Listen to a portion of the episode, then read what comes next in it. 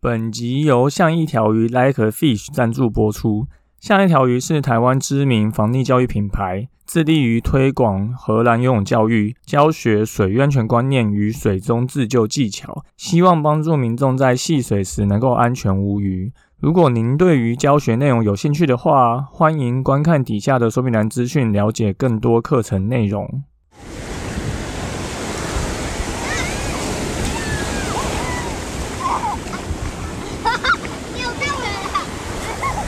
现在时间下午五点钟，海水浴场关闭，请尽速从水里上来，谢谢。Hello，大家好，你现在收听的是救生日常，我是焦哥，又来到本周的新闻报报啦。二八连假，大家有没有出去玩呢？焦哥趁着这个连续假期啊，跑到南部晒太阳，顺便玩了一下，好，还顺便去帮合作的教练进行了一个培训，好。那我们去了这个台南市立游泳池。那如果有去过的朋友，大概就知道它可能以前是叫做水都，这些老台南人会去一个地方哈。那现在换新的市立游泳池，有新的厂商进驻以后，它的设备新，也非常干净，整个空间感也不错。不过收费就是比较贵了一点。所以如果你是常态性有来这里游泳的朋友，其实还是蛮不错的一个选择地点呢。另外，我们这周日要举办我们今年第一场的房地教育工作坊喽，它就在三月五号的早上。那如果你有兴趣的话，现在还有剩三个名额，那有兴趣就赶紧报名喽。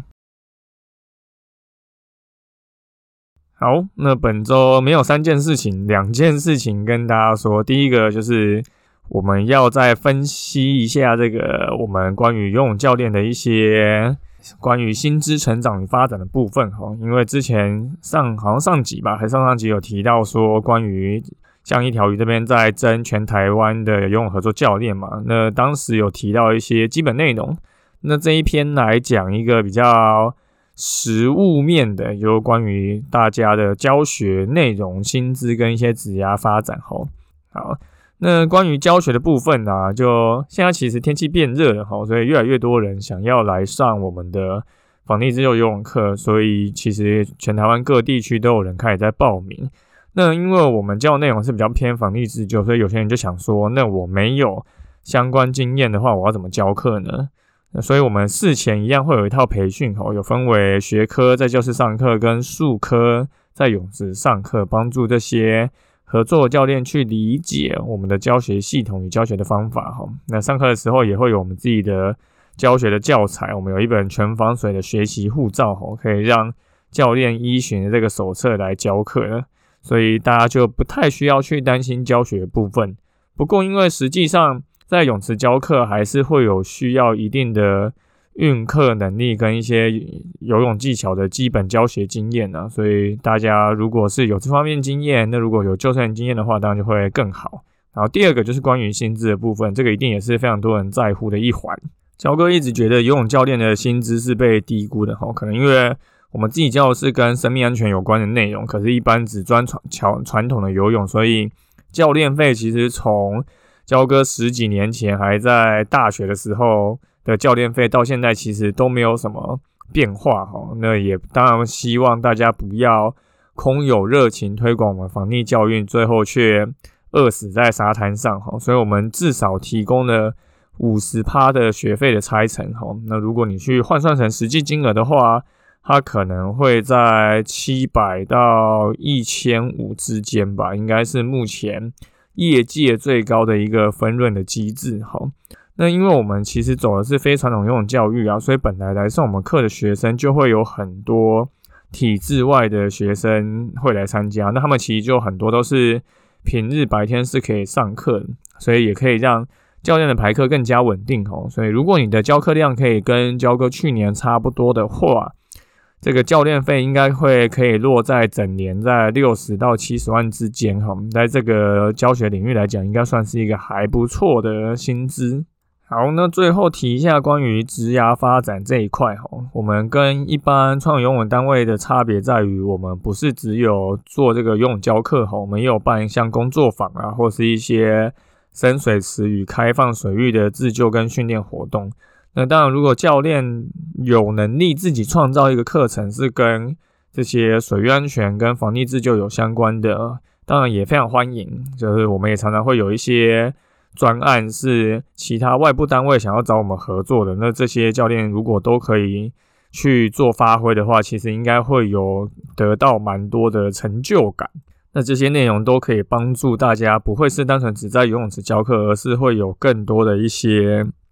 舞台可以发挥了。所以，如果你想要改变这样的游泳教学体制，也想要让我们这个民众能够更享、更开心、享受去玩水的话，欢迎就是加入我们的行列啊！那一样会把这个真人的表单放在底下，好，那大家如果有兴趣的话，可以再去填写表单。好，那第二件事情是一个新闻哦，也是一个游泳教练丢浮板就砸伤男童眼睛的一个意外哈，这是发生在新北市的。某国小，这个是在二零二零年间在做这个泳池训练校队的一个过程。那因为这个教练他想要跟某个学生讲话，结果这个学生在水道里面沉下去，就教练喊他的名字，他都没有听到，所以这个教练就扔了一个浮板过去，刚好呢，这个男童他就站起来浮出水面，结果泳镜刚好被浮板砸到，就导致。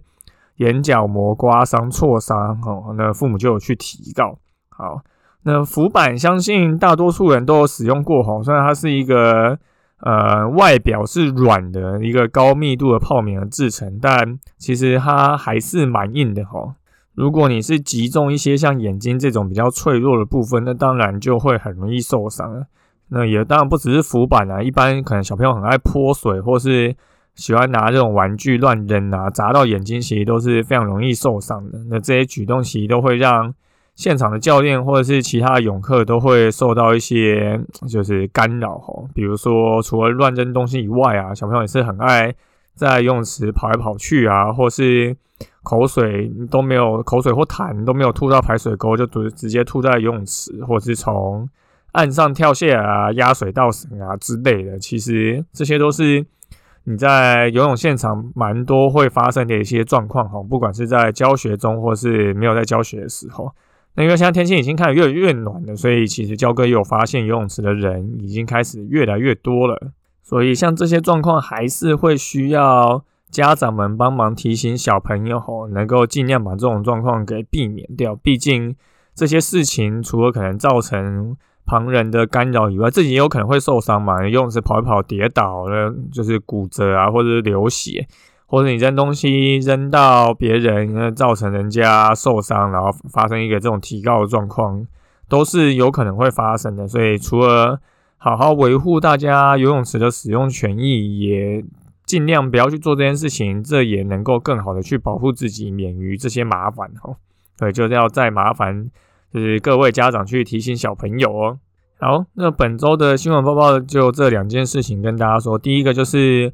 我们还是有持续在征才的，就跟我们合作游泳教练，尤其现在看起来台北、新竹、台中是最缺的啊，还有高雄。对，所以如果你刚好在这几个地点的话，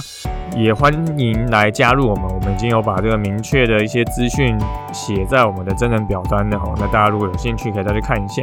再就是在浮板，不是在浮板，在游泳池还是有一些就是规则会需要各位，不管是大人跟小朋友去注意哦。如果你乱扔东西、跑来跑去、跳水，其实都会造成现场不管是救生人员还是其他使用者的困扰哦。对，这个就要请大家再特别注意一下哦。好，那就感谢大家收听今天我们的救生日常，我是焦哥。那如果你喜欢我们节目的话，欢迎到 Apple Podcast 留言并给我们颗星。也欢迎推荐给身边的朋友。那如果你有 IG 账号，也可以私讯我们，你想要听什么样的主题，我们就下礼拜再见喽，拜拜。